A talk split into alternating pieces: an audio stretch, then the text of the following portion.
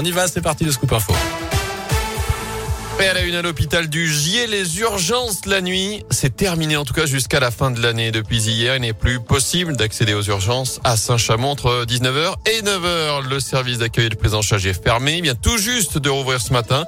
Selon la direction, les conditions n'étaient plus réunies pour accueillir convenablement les patients en soirée en nuit profonde. En clair, le personnel manque. L'établissement a d'ailleurs déjà connu cette situation. Une fermeture de nuit de ces mêmes urgences pendant deux mois cet été. Au total, près de 80 000 habitants sont potentiellement impacté encore une fois. Alors comment ça va fonctionner jusqu'au 31 décembre? Les explications d'Abiba Wali, secrétaire général CGT de l'hôpital du Gier. Les personnes peuvent venir à nos urgences toute la journée jusqu'à 19h. Les personnes qui sont rentrées avant 19h et qui sont en cours de diagnostic ou qui attendent une prise en charge seront pris en charge bien entendu. Il y a le relais par la maison médicale qui est là jusqu'à minuit. Donc euh, les, personnes ne vont pas se trouver à la rue. Nos urgences de la maternité sont assurées 24 sur 24, il n'y a aucun changement pour la maternité. Et toutes les personnes qui viennent via le SAMU sont orientées sur l'hôpital Nord. Et euh, les choses moins graves, on va dire, où le diagnostic vital n'est pas du tout engagé, ben, seront orientées sur les hôpitaux avoisinants pour qu'on puisse euh, prendre en charge nos patients. Et notez que des recrutements sont en cours pour tenter de résoudre ce problème du manque de médecins la nuit à l'hôpital du Gier. Dans l'actu également, la déception pour les proches de Madame Diawara. Ce jeune malien accueilli pendant deux ans par un couple en Haute-Loire a été condamné hier à deux mois de prison avec sursis.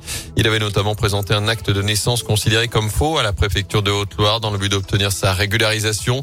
Une condamnation prononcée en son absence puisqu'il était introuvable depuis plusieurs mois, toujours sous le coup d'une obligation de quitter le territoire français depuis le mois d'avril.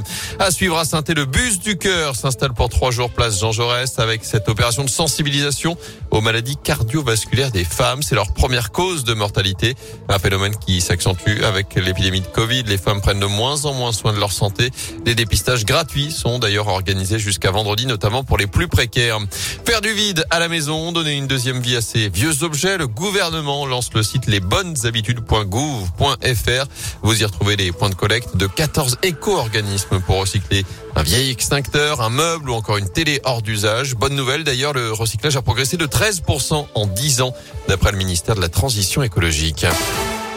En foot, l'exploit de Lille en Ligue des Champions, le champion de France en titre, vainqueur de buts sur le terrain du FC Séville. Hier soir, ce soir, le PSG se déplace à Leipzig sans Lionel Messi blessé et forfait.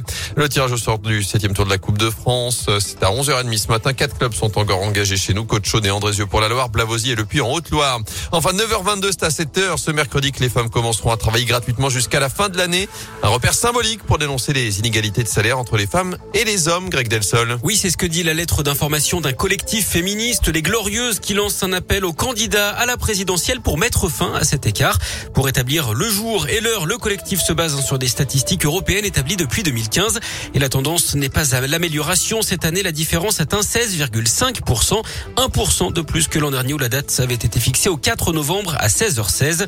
Dans leur lettre, les Glorieuses demandent que les subventions soient versées seulement aux entreprises qui mènent une véritable lutte en la matière. Autre piste, revaloriser les salaires des emplois où les femmes sont les plus nombreuses. Par exemple, les infirmières et les sages-femmes. Le hashtag 3 novembre 9h22 a également été diffusé sur les réseaux sociaux. Merci Greg. Notez que vers 9h22, justement, les députés Paula Fortessa et Alban Gaillot présenteront un budget de la dernière chance pour faire enfin, je cite, avancer l'égalité femmes-hommes.